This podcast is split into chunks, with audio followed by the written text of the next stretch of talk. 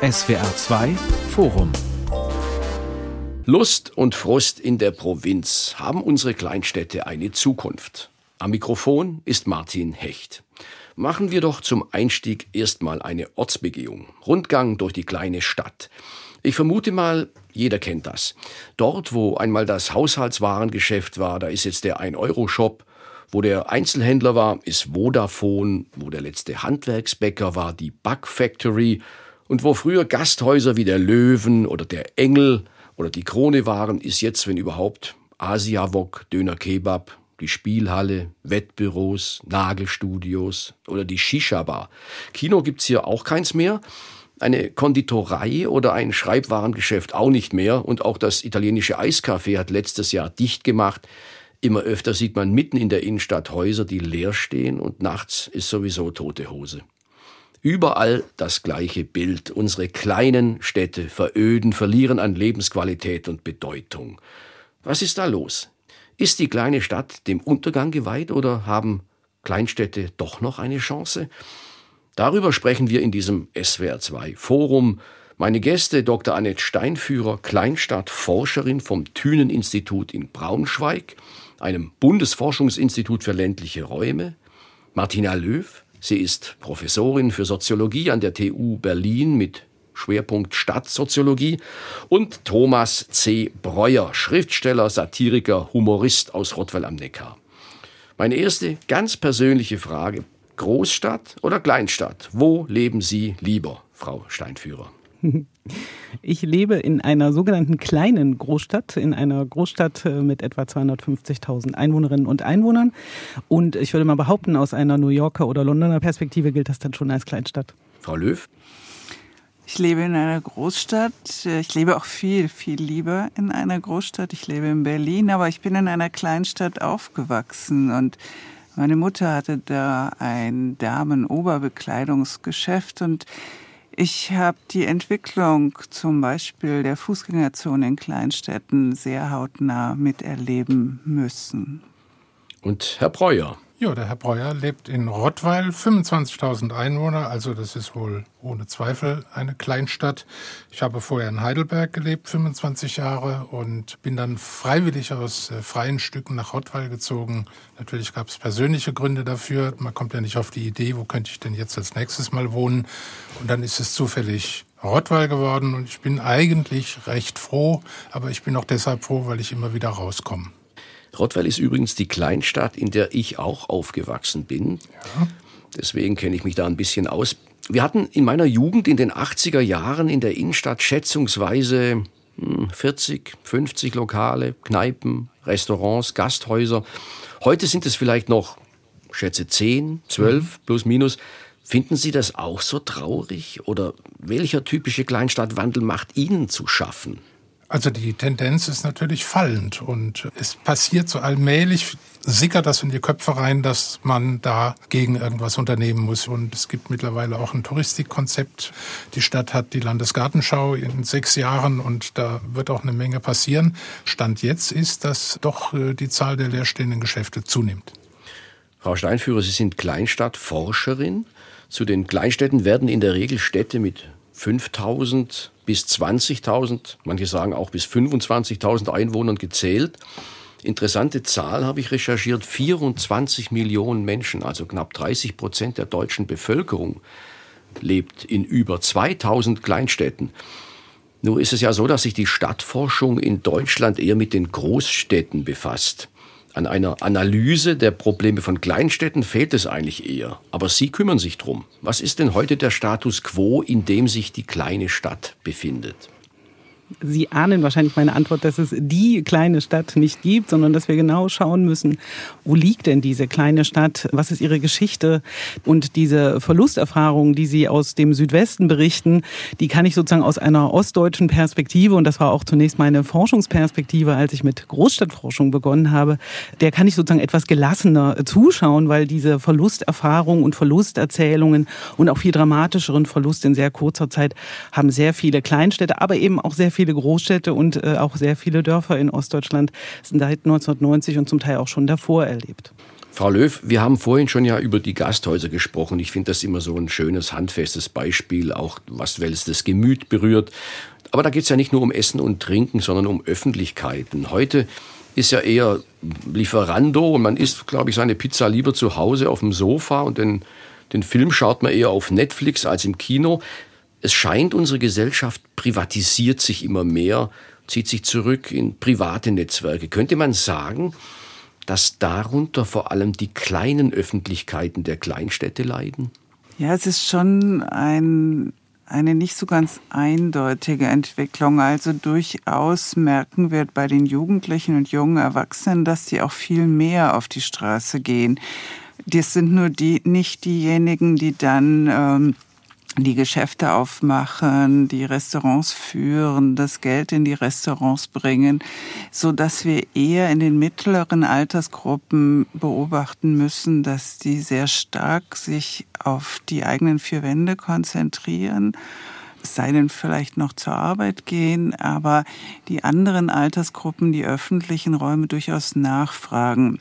Aber ja, wir haben besonders in den Kleinstädten Probleme, weil wenn die Menschen rausgehen, dann fahren sie oft in die größere Stadt. Dann finden sie das Angebot dort attraktiver. Dann wollen sie den Restaurantbesuch mit dem Kinobesuch verbinden und sind dann unterwegs und eben nicht in der Kleinstadt unterwegs. Lassen Sie uns noch ein bisschen bei der Analyse bleiben. Es gibt ja viele Gründe für die Krise der Kleinstadt.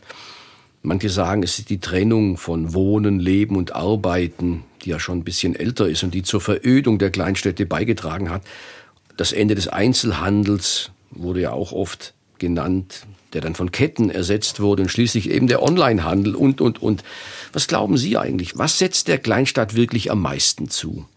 Also das mit dem Einzelhandel ist auf jeden Fall ein Riesenproblem. Ich äh, denke, wir kümmern uns nicht genug um die Innenstädte. Ich meine, es ist ganz toll, wenn die Bürgermeister das jetzt langsam wieder auf ihre Agenda nehmen, aber wir beobachten das ja in den größeren und in den kleinen Städten, dass die Innenstädte insofern veröden, als dass wir überall die gleichen Geschäfte finden, dass es einfach über Filialen geht anstelle über ähm, kleine, attraktive, sich auch unterscheidende Angebote und damit eben der Wunsch, mal stöbern zu gehen, auch immer mehr nachlässt, dann kann man es tatsächlich im Internet kaufen, wenn es nicht gefördert wird, dass wir ein diverses Angebot haben. Aber Sie haben ja auch gerade schon deutlich gemacht, das ist eben nicht nur ein Problem der, der Kleinstadt, sondern es ist ja ein Phänomen, das wir auch in anderen äh, Siedlungstypen, auch in größeren Städten haben, auch wenn dort natürlich das Angebot an anderen Stellen dann vielleicht noch gegeben ist. Und ich würde trotzdem immer auch darauf verstehen, dass es nicht die kleine Stadt gibt, sondern dass die sehr, sehr unterschiedlich sind. Also ich kann dieser, dieser generellen äh, These der Krise der Kleinstadt so ohne weiteres auch nicht zustimmen. Aber wenn ich eine Krise benennen sollte, ähm, die ich ganz stark machen würde, dann ist es immer auch die Krise der öffentlichen öffentlichen Finanzen. Also dass äh, die, die kommunalen Haushalte vieler kleinerer, aber eben nicht nur kleinerer Städte so sind, dass all die Aufgaben, die in so einer Verwaltung tatsächlich erbracht werden müssen, aber auch die, die eben äh, die Akteure vor Ort sehr gerne erbringen möchten, also die sogenannten Freiwilligenleistungen, dass äh, für die oft kein Spielraum bleibt. Und dass dann so ganz symbolisch wichtige Orte wie das Schwimmbad, äh, das Kino ist eine privatwirtschaftliche Einrichtung, aber andere öffentliche Orte, die auch aus der öffentlichen Hand finanziert wurden, dass die schließen. Und das das wäre für mich auch so eine symbolische Krise. Die andere Krise, die ökonomische Krise und vielleicht auch noch die demografische verstärkt. Herr Breuer, ganz kurz, ja. ja. Sie sind ja viel in, nicht nur in Rottweil, mhm. sondern Sie haben ja auch Bücher über die Provinz geschrieben, haben wahrscheinlich ein ganzes, einen ganzen Katalog an Kleinstädten besucht. Was ist denn Ihrer Ansicht nach der Hauptpunkt, der diesen Kleinstädten, jetzt gehen wir mal davon aus, dass man sie doch irgendwo über einen Leisten schlagen kann, sonst könnte man gar nicht drüber diskutieren. Was ist denn Ihrer Ansicht nach was, was denn am meisten zu schaffen macht? Also da walten ja bei Geschäftsschließungen auch verschiedene Gründe. Also oft wird ja auch einfach schlicht kein Nachfolger gefunden. Das haben wir jetzt bei alteingesessenen Geschäften. Niemand will sich das mehr antun. In der Gastronomie, denen sind, also gerade bei Covid ist das Personal weggelaufen und hat auch nicht wieder zurückgefunden, was ja vielleicht auch damit zusammenhängt, dass das finanzielle Angebot nicht so attraktiv ist. Also die Gastwirte jammern gerne, aber sie zahlen auch horrend geringe Summen. Und äh, Kino ist ein gutes Beispiel, da bewegt sich manchmal was. Also in Rottweil war das Kino zaghaft, die haben sich nie was getraut und jetzt hat es eine Kooperative aus, glaube Schramberg übernommen und seitdem ist der Laden viel, viel besser. Also es gibt auch Hoffnung, aber es bleibt viel halt der privaten Initiative überlassen. Zur Hoffnung kommen wir eher am Ende der okay. Sendung. Aber die will ich gar nicht ausblenden, sondern ich wollte einen anderen Aspekt noch in die Diskussion bringen. Kleine Städte haben ja oft eine doch sehr ruhmreiche Vergangenheit. Vor 100, 200 Jahren, da war man noch wer, wenn man das so sagen kann, vielleicht, ich weiß nicht, eine freie Reichsstadt, ein Ort mit regionaler Bedeutung. Und heute ist man vielleicht noch Kreisstadt, ja, immerhin, aber irgendwie spüren alle, mit der alten Herrlichkeit ist es vorbei, die Post geht anderswo ab. Das ist ja ein Prozess, den man seit der Moderne zu beobachten hat. So ist die Kleinstadt also nicht nur ein ökonomischer, sondern eben auch ein symbolischer Verlierer der Moderne. Eine Frage an Frau Löw, wie groß ist denn dieses Problem aus der Sicht der Raumsoziologie, also das Problem der Kleinstadt Ort symbolischer Verlierer zu sein? Ja, also wir haben tatsächlich in der Gesellschaft eine Tendenz dazu, dass wir das, was Großes mehr wertschätzen als das, was klein ist. Das ist ganz klar eine Machtdimension, die in unserer Gesellschaft fest verankert ist. Darüber hinaus ist es halt tatsächlich so, ähm, dass die großen Städten viel stärker eben ganz unterschiedliche Einrichtungen in der Stadt versammeln. Also das fängt an mit den großen Bildungseinrichtungen, geht über Kultur, die wichtigen Theater, äh, vielleicht sogar das Opernhaus, das Konzerthaus, ähm, die Firmenzentralen. Ähm, all das kommt in der Stadt zusammen, die Kathedrale, der Dom, also äh, religiöse, wirtschaftliche, politische, ökonomische äh, Zentralbildung hat was mit Großstädten zu tun. Und da wird die Kleinstadt häufig vernachlässigt. Und die ist oft als Wohnort attraktiv, aber die ist nicht attraktiv mehr in unserer Gesellschaft im Sinne des politisch-ökonomischen kulturellen Zentrums. Sehen Sie das Aber wenn so? natürlich 24 Millionen Menschen da leben, dann muss man sich ja fragen, die leben ja nicht alle nur dort, weil sie, weil sie müssen. Also klar kann ich so auf die Kleinstadt schauen, aber ähm, aus dieser Perspektive lande ich immer bei einer Defizitperspektive. Es ist immer eine, eine, eine Negativbeschreibung, weil natürlich alles kleiner ist, das ist ganz klar. Und äh, Herr Hecht, Sie haben die sozusagen die Historie oder die, die historischen Prägungen angesprochen. Es gibt bis heute eine sehr starke Prägung, insbesondere von Kleinstädten, äh, das sind Kurstädte. Und da hat man in den letzten Jahren Jahren, da gibt es äh, natürlich auch sensationelle Niedergangsgeschichten, aber da gibt es auch andere Geschichten, wo man sieht, diese Kleinstädte berappeln sich, auch wenn man das sozusagen aus einer großstädtischen Perspektive, ja, das interessiert ja auch nicht, wenn man äh, sozusagen alles selber hat. Aber ähm, in bestimmten Lebensphasen gibt es durchaus auch Menschen, die ja genau diese Größe und diese sogenannte Überschaubarkeit, von der immer die Rede ist, dann auch, auch sehr schätzen. Wie berappeln Sie sich denn? Das ist was, was mich interessiert. Herr Breuer, Sie ja. sind ja ein sogenannter Zugezogener, ein Neigschmeckter, sagt ja. man auf Schwäbisch. Das hat ja auch Vorteile. Man sieht mir, wenn man Außenseiter ist, so wie bei den Stadtschreibern, die nur ein Jahr da sind. Sie sind ja schon ein bisschen länger da. 20 Jahre. Ja, aber ähm, was denken Sie denn, wenn Sie die Versuche sich anschauen, die vielfältigen, sich zu berappeln, also die kleine Stadt wieder aufzuwerten, selber initiativ zu werden? Geht die Rechnung auf, wenn Sie sich die Städte angucken, die Sie kennen? Also ich versuche natürlich, äh, diese ganzen Angebote dann auch wahrzunehmen, wenn sie mir schon äh, unterbreitet werden. Also mit dem Kino zum Beispiel. Es gibt jetzt auch das ein oder andere neue äh, Restaurant, immerhin. Und ähm, das wollte ich vorhin schon sagen. Es ist ja kein deutsches Problem. Also das könnten wir jetzt beliebig ausweiten. Aber das habe ich in Burgund gesehen. Äh, Kleinstädte, die und Burgund ist eine touristische Destination, die den Bach runtergehen. Ich habe es in den USA äh, erlebt, in, in Staaten wie Mississippi, wo die Geschäftszentren komplett leer sind. Das hat natürlich auch damit zu tun, dass man die ganzen Einkaufszentren auf die grüne Wiese gebaut hat. Und das hat man bei uns ja auch gemacht. Und dann hat man sich gewundert, dass irgendwie äh, die Geschäfte in der Innenstadt es nicht überleben. Und da hat die Politik also auch äh, eine tragende Rolle gespielt. Und damals ging es um Parkplätze, dass man draußen besser parken kann. Heutzutage versucht man die Parkplätze in die Stadt zu holen.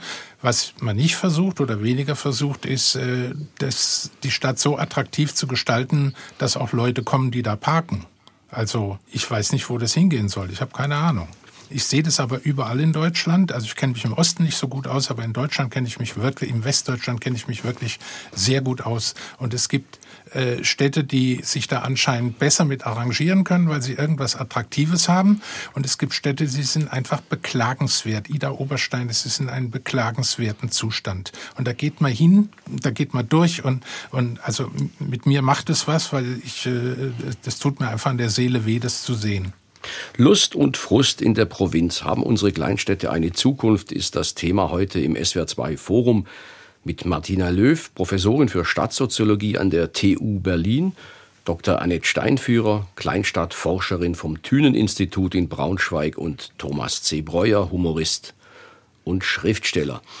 Ich finde ja, dass die Not der Kleinstadt nicht nur in diesem jetzt beschriebenen Strukturwandel greifbar wird, sondern wenn man auch sieht, wie sie darauf reagiert.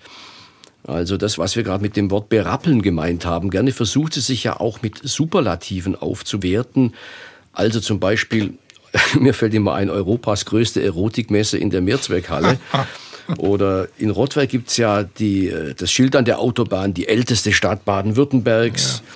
Dann gibt's diesen mega-Riesenturm mit der höchsten Aussichtsplattform Deutschlands, steht im Internet.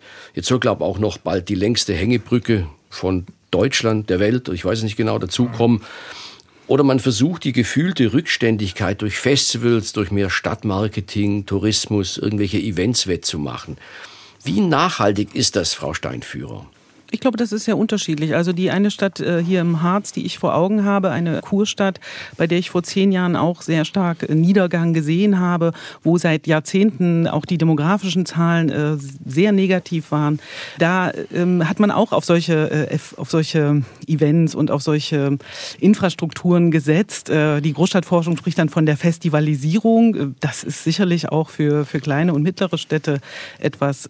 Nur bei der Stadt würde ich tatsächlich sagen, ähm, da funktioniert das. Nun bin ich aber eine Außenstehende und beobachte das auch aus einer touristischen Perspektive, wahlweise aus einer, sagen wir mal, Kleinstadtforschenden Perspektive, aber schon auch mit Distanz. Aber das wird nicht überall funktionieren, wenn es dann zu viele Angebote auf kleinstem Raum gibt. Und hier ist auch so, äh, nicht jede Kleinstadt liegt ja sozusagen in der Provinz, was immer die Provinz auch wirklich ist, äh, sondern viele liegen ja auch in Einzugsbereichen von großen Städten. Und dann passieren eben zumindest am Wochenende, wenn die landschaftliche Attraktivität auch stimmt, die äh, Bewegungen ja durch durchaus auch in die andere Richtung. Frau Löw, wie sehen Sie es? Sind das so Reaktionen, die Hoffnung machen oder ist das eher, sind das eher Verzweiflungsreaktionen? Naja, es spricht dafür, dass die Kleinstädte im Moment vor allem dann eine Chance haben, wenn sie ihren Ort touristisch vermarkten können. Und das sieht man ja auch. Ich finde auch, dass äh, Frau Steinführer recht hat, wenn sie sagt, äh, wir müssen auch die Städte differenzieren und gucken, dass sie sich sehr unterschiedlich entwickeln. Wir kennen natürlich alle Kleinstädte, die irgendetwas haben, was sie touristisch zu einem besonderen Ort macht und die Leute dann auch hingehen und dann gibt es eine Industrie, die dort funktioniert und ähm, diese vielbeschworene Tristesse verschwindet. Also zumindest in den Monaten, wo Touristen reisen und diese Städte besuchen das scheint irgendwie die Hauptchance zu sein und deswegen kommt es eben auch zu so zum Teil skurrilen Entwicklungen, dass jeder versucht irgendwie noch ein Highlight zu definieren, weil es können nicht alle Kleinstädte touristisch attraktiv sein. Das äh, ist einfach rein von dem, was äh, die Substanz der Städte ist und dem, was Menschen sich angucken können an Städten nicht möglich. Und für die anderen ist es echt schwierig und ich glaube schon, dass wir darüber nachdenken müssen, ob wir nicht auch akzeptieren können, dass manche Kleinstädte eben vor allem als Wohnorte funktionieren. Genau. Und da gehört natürlich dazu, dass es zum Beispiel ein Restaurant gibt, wo man was essen gehen kann und was so ein bisschen auch äh, Sicherheitsgefühle in der Stadt vermittelt. Also wenn man gar keine öffentlichen Orte mehr hat, wo man mal hin sich flüchten kann, wenn man sich bedroht fühlt, dann ist das meistens eine sehr bedrohliche Situation. Also sowas gehört dazu. Aber es muss dann nicht eine Fußgängerzone geben, weil die Leute sowieso woanders zum Einkaufen hinfahren, sofern sie sich überhaupt zum Einkaufen bewegen. Also eher die Sicherung eben dessen, was man so alltäglich zum Leben braucht und nicht unbedingt Stadtcharakter erwarten. Das wäre, glaube ich, auch eine Chance, die durchaus funktionieren könnte für manche Kleinstadt. Da wäre die Frage von mir auch an alle in die Runde, mhm. diese vielfältig beobachten Reflexe in Richtung mehr Tourismus, Attraktivität, die verändert ja natürlich dann ein Stadtbild, wo alles auf, auf Tourismus aus ist. Tut es der Stadt von ihrem Innenleben her gut, sich so auszurichten? Was meinen Sie? Also ich weiß nicht, wie Heidelberg vor 100 Jahren ausgesehen hat, aber das war ja schon immer ein markanter Ort der Romantik. Äh, in Heidelberg ist mittlerweile so, die Bewohner haben in der Altstadt sowieso immer darüber geklagt, wie es dazugeht und äh, das ist ein einziges durchgehendes Oktoberfest. Wenn man ein bisschen außerhalb ist, also noch innerhalb des Stadtgebietes, merkt man davon sowieso gar nichts. Und äh, ist jetzt aber keine Kleinstadt Heidelberg. Ja, also mit 150.000 ist jetzt auch nicht besonders groß. Aber äh, ich habe mal irgendwann eine Parallele entdeckt zwischen Heidelberg und Rottweil. Das sind nämlich Städte, die attraktiv sind und die Leute ein ausgeprägtes Selbstbewusstsein haben und denken, na, die Touristen kommen sowieso, wir müssen hier gar nicht so viel unternehmen. Und Heidelberg ist also Stillstand pur, wenn man es mal vergleicht mit Mannheim, das in den letzten 20 Jahren eine rasende Entwicklung genommen hat. Und Rottweil so langsam kommt man mal auf die Idee, dass, dass man auch mal aus äh, eigener Antriebskraft was unternehmen muss, um äh, die Stadt nicht äh, völlig dem Niedergang anheimzustellen.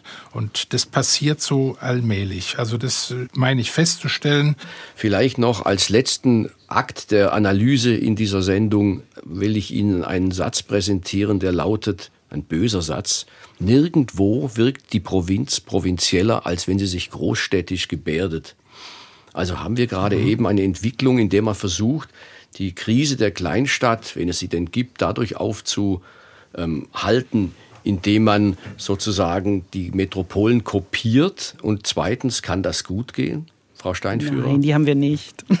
Absolut nicht. Also ich glaube, diese die Dinge verschwinden ja dann auch wieder, wenn sie nicht funktionieren. Und sie fun funktionieren aus meiner äh, Sicht dann, wenn sie an den Genius Loki anschließen. Also wenn sie wenn sie etwas mit der Landschaft zu tun haben, mit dem, was die was die Kleinstadt umgibt, weil das ist das Besondere an kleinen Städten, dass sie urbanes und rurales eben gut verbinden können, wenn sie äh, historische Kleinstädte sind. Wir haben natürlich auch jede Menge so statistische Kleinstädte, die tauchen dann bei den 2000 mit auf. Das ist ein Konglomerat von Dörfern, da suche ich das städtische vergeblich, aber ja. wir haben viele historische Kleinstädte Kleinstädte mit einem, mit einem ganz bestimmten Charakter, mit einer ganz bestimmten Geschichte, eingebettet in eine bestimmte Landschaft.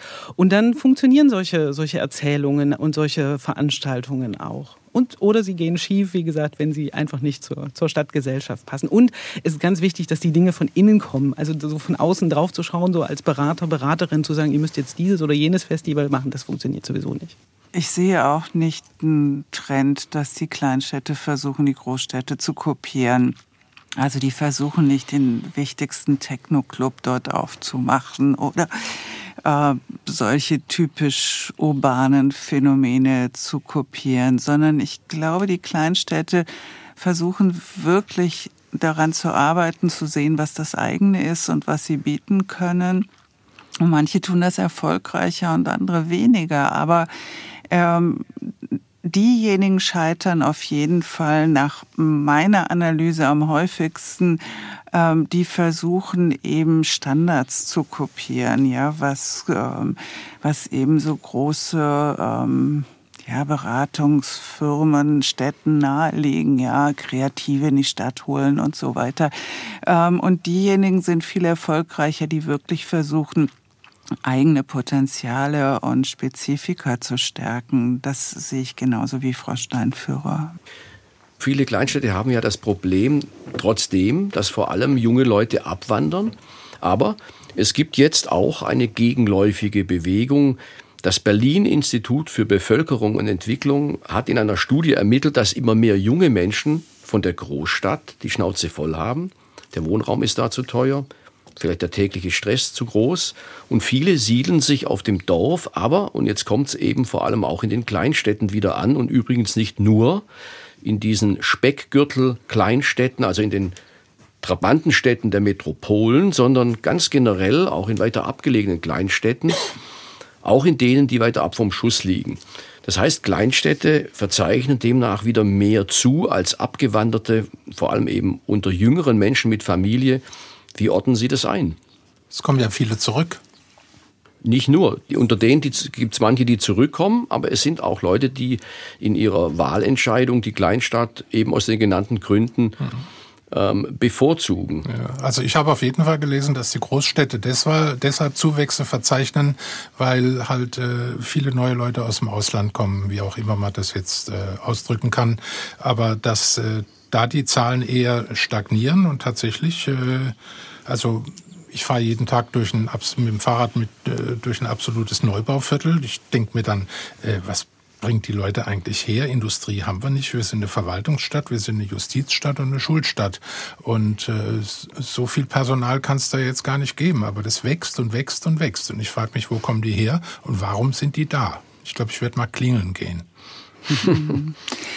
Ich glaube, es gibt eine Entwicklung, die wirklich neu ist. Und ähm, das ist, dass wir eine Zeit lang beobachtet haben, dass die jungen Familien in die Städte gezogen sind, als äh, die Frauen angefangen haben, gleichermaßen berufstätig zu sein wie die Männer.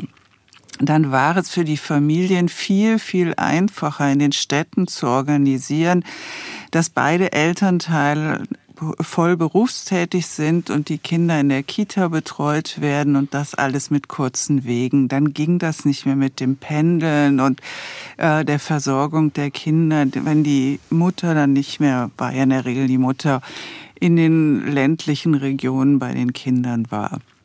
Und das hat sich durch äh, die Situation, dass mittlerweile viel mehr Menschen auch zu, von zu Hause aus arbeiten können, verändert.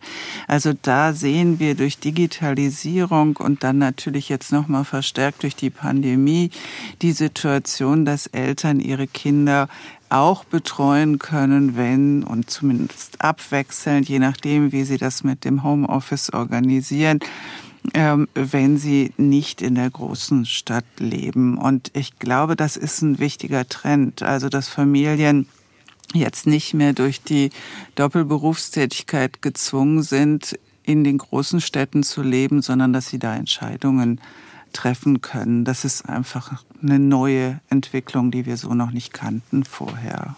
Ich würde gerne zwei Punkte noch ergänzen. Sie haben ja jetzt auf, darauf hingewiesen, dass da eben auch längerfristige Entwicklungen äh, eine Rolle spielen. Und die Studie, die Sie zitiert haben, Herr Hecht, die äh, hat zumindest punktuell vergleicht die die Jahre 2008 bis 2010 mit den Jahren 2018 bis 2020. Das Wichtige und das Interessante äh, ist aber dazwischen passiert. So, da gibt es dann auch ein paar Grafiken, wo man das nachvollziehen kann.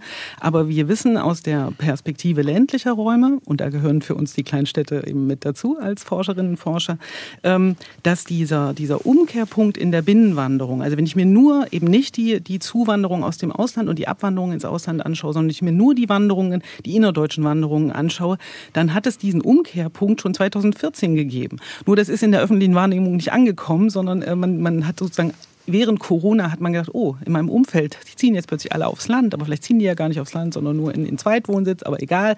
Ähm, das ist ein viel längerer Trend und das ist, das ist ganz wichtig, dass wir das auf dem, auf dem Schirm haben. Ähm, und da ist eben diese, diese ähm, Perspektive äh, auf die Erwerbstätigkeit, äh, insbesondere der westdeutschen Frauen, äh, ist, ein, ist ein ganz wichtiger Punkt. Und wir dürfen natürlich nicht vergessen, dass wir eine, eine Immobilienkrise haben, wenn man das so sagen kann. Wir haben Preise auf den Wohnungs- und Immobilienmärkten, die aufgerufen werden, die vielen, die auch eher wirklich Urbaniten sind, die, die in der großen Stadt leben wollen, die es ihnen nicht erlauben, gerade in der Familiengründung und Familienerweiterungsphase, dann den Wohnraum zu finden in den großen Städten, den sie gern haben wollen. Und dann wandern viele auch ab und ähm, finden da dann natürlich größere Möglichkeiten und äh, haben da sicherlich auch gute Deutungen, dass das dann doch die richtige Wahl war. Aber das ist ja eigentlich eher eine Absage an die Großstädte, aber deswegen nicht unbedingt ein Kompliment an die Kleinstädte, oder?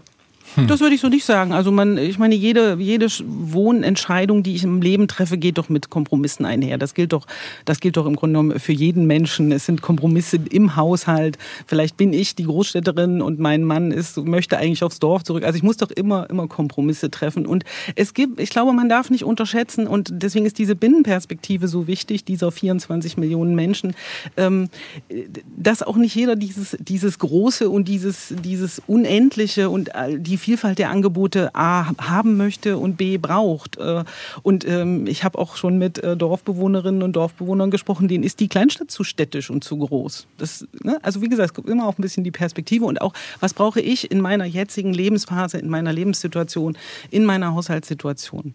Ja, und da scheint sich was geändert zu haben, sonst wären diese Bewegungen nicht allein zu erklären. Ja. Was hat sich denn verändert? Städte werden voller, die Leute haben ein größeres Bedürfnis nach Natur und äh, mehr Freiraum. Und, äh, Wir haben schon auch das Problem, dass viele in die Kleinstädte ziehen, die eigentlich in der Großstadt leben wollen. Ne, das darf man in diesen Wanderungsprozessen nicht vergessen, weil es wirklich so ist, dass die Großstädte so irre teuer geworden hm. sind, dass Absolut. Wohnen einfach so teuer geworden ist. Und dann muss man natürlich abwägen, was man tut. Ja. Also dann könnte man. gerade wenn ich Eigentum bilden will, ne? Also das ist einfach ein Punkt. Und das ist mhm. einfach ein so hohes normatives Ziel in dieser Gesellschaft, äh, Wohneigentum zu bilden, dass es eben oft jetzt der ländliche, der zweite, der dritte Gürtel wird und dann auch eine Kleinstadt. Und viele Dörfer sind ja heutzutage sowieso in Kleinstädte eingemeindet. Das heißt, formal wohne ich in der, administrativ wohne ich in der Kleinstadt, faktisch wohne ich auf dem Dorf. Äh, und äh, so erzähle ich das dann auch. Mich würde interessieren, wissen Sie denn eigentlich oder haben Sie eine Meinung dazu, ob diese Neuankömmlinge sich eigentlich dann auch für diese Kleinstadt interessieren? Gibt es da sowas wie eine Integration in den Alltag oder lebt man hier halt nur, weil es billiger ist, aber hat sozusagen nicht diesen sozialen Kit-Effekt, der dann der Kleinstadt als Körper sozusagen gut mhm. Tut? Das ist sehr unterschiedlich, glaube ich. Also ein Freund von mir, der ist irgendwann mal an den Kochelsee gezogen und von Köln und hat sich überlegt, wie kriege ich hier eine soziale Anbindung. Und der ist dann zur Bergwacht gegangen. Und ich mhm. glaube, das Vereinsleben ist äh, der Schlüssel, wie man in einen Ort reinkommt. Und äh, sonst wird es sehr schwierig. Also ich glaube, auch viele kriegen gar nicht mit, was vor Ort passiert also aus der Partizipationsforschung wissen wir, ähm, dass die Zugezogenen oft sich in anderen Kontexten engagieren, also eben nicht äh, in den klassischen Vereinen und die gehen auch nicht so ohne weiteres zur Freiwilligen Feuerwehr, weil sie da noch nie gewesen sind, beziehungsweise gar nicht wissen, dass es keine Berufsfeuerwehr gibt in diesen Kontexten. Ähm, aber dass sie sich anderweitig engagieren und dass da sehr kreative äh, Dinge entstehen, ohne dass die anderen Dinge deswegen unkreativ sind. Und es gibt natürlich auch die, die einfach nur ganz funktional dort wohnen und die mit ihrer Rush-Hour des Lebens genug beschäftigt sind und sich jetzt auch nicht auch noch engagieren müssen, außer vielleicht, dass sie im Kindergarten Kuchen backen. Was ja auch gut ist.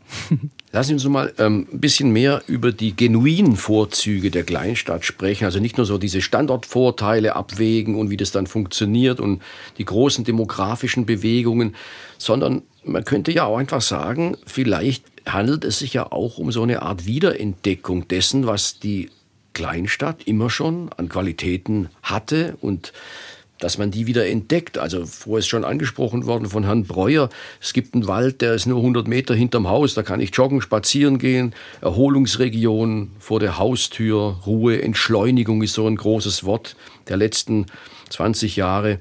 Dann gibt es vielleicht auch einen regionalen Anbieter für Lebensmittel oder was mir noch einfällt, ist sowas wie eine positive Form von Nachbarschaft statt mhm. großstädtischer Anonymität, wenn es die überhaupt gibt, oder Konkurrenz. Also das ist alles viel mehr laid back, wird man sagen. Sind vielleicht die Menschen tatsächlich den Großstädten überdrüssig und entdecken deswegen diese Vorzüge, die es eben wirklich gibt? Also wie sehen Sie das? Ich glaube wirklich, da kann man jetzt keine Pauschalaussage mehr machen. Also ähm, ich meine zum Beispiel eine der äh, beliebtesten Städte und mit den höchsten Immobilienpreisen in Deutschland ist Starnberg. Und warum? Weil es irgendwie den See hat und die Berge hat und die S-Bahn nach München hat und äh, also sowohl Kleinstadt ist als auch Teil einer Großstadt als auch am See. Aber welche Stadt hat schon einfach alles, ja, also sozusagen Teil einer Großstadt zu sein und nochmal ein eigenes Universum zu sein und noch in einer wunderbaren Landschaft zu leben. Und was wem dann wichtiger ist, ist wirklich sehr, sehr unterschiedlich und ähm, Manche Menschen sind überhaupt nicht großstadtüberdrüssig und träumen dafür, davon endlich in die Großstadt zu kommen. Und andere, vielleicht auch je nach Lebensphase, mhm sind eher mal auf dem Rückzug und sagen, ich kann das aus bestimmten Gründen jetzt nicht mehr aushalten. Manchmal ziehen alte Menschen zurück in die Großstädte, weil sie sagen, da ist die medizinische Versorgung viel, viel besser.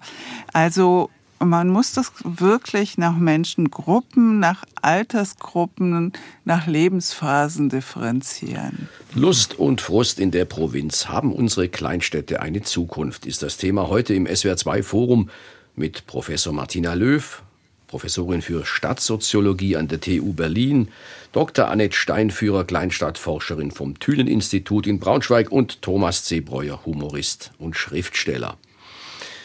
Lassen Sie uns vielleicht zum Ende ähm, kommen und, und noch ein bisschen über Politik sprechen, über Strukturpolitik, über Steuerungsinstrumente, über Förderprogramme. Ich habe gelesen, es gibt vom Bundesinnenministerium eine Initiative Kleinstädte in Deutschland reagiert die Politik richtig? Welche Möglichkeiten haben Kommunen und auch Bürger der Verödung in Kleinstädten entgegenzuwirken? Also welche Anreize für mehr Attraktivität könnte man setzen?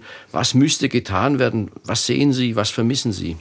Also ich weiß nicht, was der Gesetzgeber für Möglichkeiten hat, aber wenn man sich so manche Städte anguckt wie Ludwigshafen, wo sie vor, glaube, zehn Jahren äh, die Pfalz- oder Rheinpfalz-Galerie äh, an den Rhein gestellt haben und äh, drumrum das hat so eine Sogkraft entwickelt, dass drumherum alle Geschäfte, die eh mit Schwierigkeiten überlebt haben, den Bach runtergingen. Und ich weiß nicht, ob der Gesetzgeber da nicht mal irgendwelche Instrumente sich schaffen sollte, um, um solchen Sachen äh, gegenzusteuern. Also das wäre eine ziemlich wichtige, also man muss irgendwie äh, die Stadtplanung leiten. Und äh, das sind viel zu viele Interessen, die da zusammenkommen von Bauträgern, von Immobilienfirmen und so weiter und so fort. Also äh, da muss mal eine andere Gemengelage geschaffen werden. Ich glaube, man muss auch genau gucken, sozusagen, auf welcher Ebene, wer ist denn wofür eigentlich zuständig. Sie haben gerade diese Initiative Kleinstädte in Deutschland äh, angesprochen. Die ist jetzt nicht mehr im Innenministerium, äh, sondern die ist jetzt in diesem wiedergegründeten Städte- und Wohnungsbauministerium äh, angesiedelt. Und da gibt es, in diesem Rahmen gibt es ganz unterschiedliche Initiativen und eine davon heißt Pilotphase Kleinstadtakademie. Und da ist die Idee, ähm, dass sich Kleinstädte äh, in Projekten, in Pilotprojekten miteinander vernetzen. Und zwar durchaus Kleinstädte Städte, also da gibt es auch jetzt schon erste Beispiele. Die einsitzen sozusagen, die eine Kleinstadt ist in Vorpommern und die andere ist in Hessen. Also, ähm, dass sie voneinander lernen und tatsächlich die Themen, die sie betreffen, nämlich insbesondere Innenstadtentwicklung, Wohnungsmarkt, ähm, dass sie die miteinander auch, dass sie die Problemlage äh, ergründen, Vergleiche ziehen und überlegen, okay, was habt ihr gemacht, was, äh, was haben wir gemacht, dass sie sich gute Beispiele anschauen. Das ist, finde ich, eine, eine ganz, ganz tolle Idee, wird wissenschaftlich begleitet und eben auch durch das, äh, durch das Bundes, durch das Bundesministerium, durch das äh, äh, Bundesinstitut für Baustadt und Raumforschung und eben auch durch Bürgermeisterinnen und Bürgermeister, die in, dieser, in diesem Beirat sitzen. Und äh, ich glaube, da, da kann ganz viel passieren, weil diese Bürgermeisterinnen und Bürgermeister auch grundsätzlich sagen, das, was an Förderprogrammen da ist und das, was an, an Planungsinstrumenten da ist, das passt oft nicht zu unserer Lage. Aber gibt es denn ein anschauliches Beispiel? Ähm, wo man sehen kann, wie der Einsatz von Finanzmitteln tatsächlich eine Belebung von, von Kleinstädten zur Folge gehabt hat? Also mein Beispiel, das ich vorhin noch anonym gehalten habe, ist äh, die äh, Kleinstadt Bad Harzburg. Wie gesagt, eine Kurstadt, die aber eben durch die schwere Krise der, der Kurstädte gegangen ist. Ähm, und äh, just am Wochenende habe ich versucht, dort einen Parkplatz zu finden. Es ist mir nicht gelungen. Ähm, nun war es ein prächtiges Wetter, aber es ist nicht nur, es ist also nicht nur eine touristische Nutzung, sondern Bad Harzburg ist wieder ein Altersruhesitz geworden. Also genau das, was Frau Löw vorhin für die Großstädte sagte, das wissen wir eben auch für so kleinere Städte, die mit einem einem äh, vergleichsweise guten Angebot, wo es eben auch nicht nur ein Café gibt, sondern fünf, sechs, sieben Cafés, wo es das Kino gibt, Kulturangebote. Das kann auch in so einer Kleinstadt, wie gesagt, mit einem durchaus spezifischen Charakter, auch einer guten medizinischen Versorgung, kann passieren. Und das hätte man dieser Kleinstadt vor zehn Jahren definitiv nicht vorausgesagt. Haben die ein, ein Café eingeweiht, ein kommunales, oder haben die ein Gemeindezentrum gegründet? Ich versuche das nur ein bisschen konkreter zu kriegen. Die haben tatsächlich auch vor allem auf äh, touristische Infrastruktur gesetzt. Einen, also den Baumwipfelpfad, da kann man nicht sagen, ja, Baumwipfelpfad gibt's doch, äh, doch nicht nur dort. Aber dort gibt es eben einen und das ist der einzige im Harz. Ähm, und sie haben sozusagen das, was sie an touristischer Infrastruktur da haben, haben sie, haben sie aufgewertet mit eigenen Mitteln, haben auch in, zum Beispiel in der Fußgängerzone investiert. Und wie gesagt, das löst insbesondere dann auch private Investitionen aus. Frau Löw, was denken Sie denn? Was kann Politik, Strukturpolitik in dieser großen Entwicklung leisten?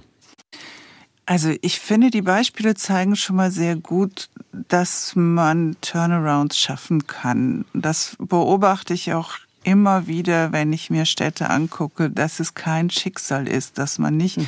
in einer Situation verharren muss, sondern dass man ähm, seine Lebensbedingungen verändern kann, auch in den Städten und auch in den kleinen Städten. Und dazu brauchen die Städte oft Unterstützung.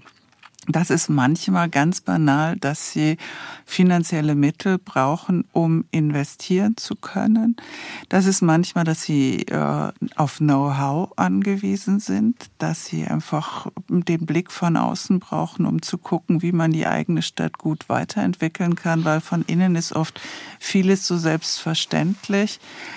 Aber dass also sozusagen in dem Konglomerat an äh, Strukturmaßnahmen ist Wissen und äh, finanzielle Unterstützung wirklich, ähm, das sind zwei ganz wesentliche Elemente darin. So, jetzt sind wir auf der Zielgeraden. Ich möchte noch ein kniffliges Thema ansprechen, aber um das kommen wir nicht rum. Identität. Man beklagt ja oft, das Problem sei am Ende eben das Schwinden von Zugehörigkeitsgefühlen, sprich Identität. Man identifiziert sich nicht mehr so recht mit seiner kleinen Stadt, die man vielleicht zunehmend als Kaff empfindet, sondern eben das kennen wir alle mit größeren Gebilden, mit einer Großstadt, mit dem Land, mit Europa, ich weiß mit womit. Ich habe mich gefragt, wie könnte es gelingen, wieder mehr lokale Identität in den Kleinstädten zu schaffen? Was meinen Sie? Also alle Untersuchungen zeigen, dass Menschen dazu neigen, den Ort, an dem sie leben, auch positiv zu besetzen. Sonst äh, geht es ihnen wahnsinnig schlecht und sie versuchen wirklich da wegzukommen.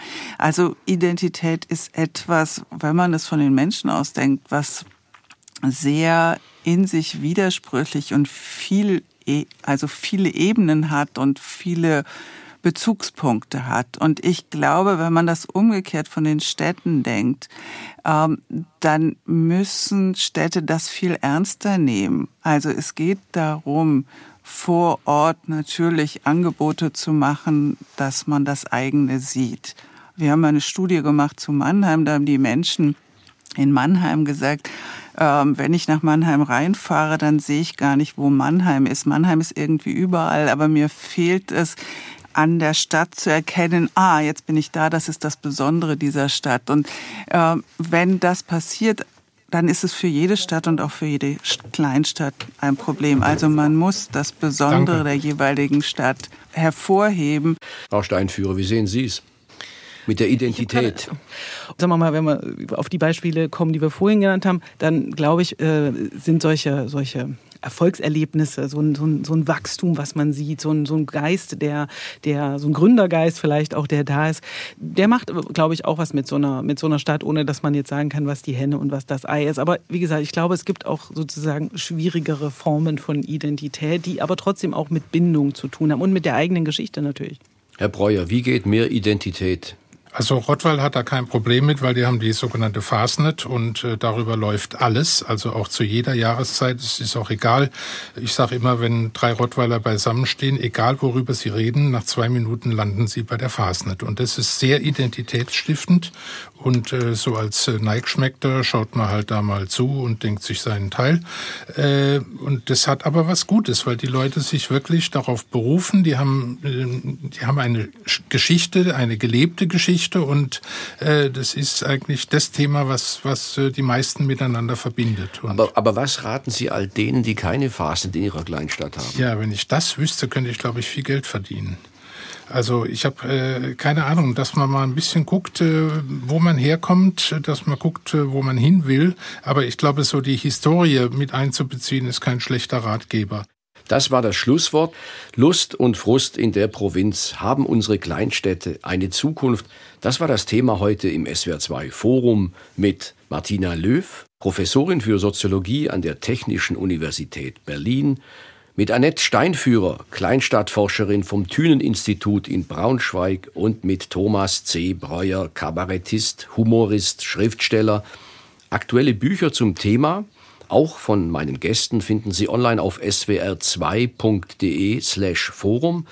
Einen ganz herzlichen Dank in die Runde und Ihnen allen fürs Zuhören. Mein Name ist Martin Hecht.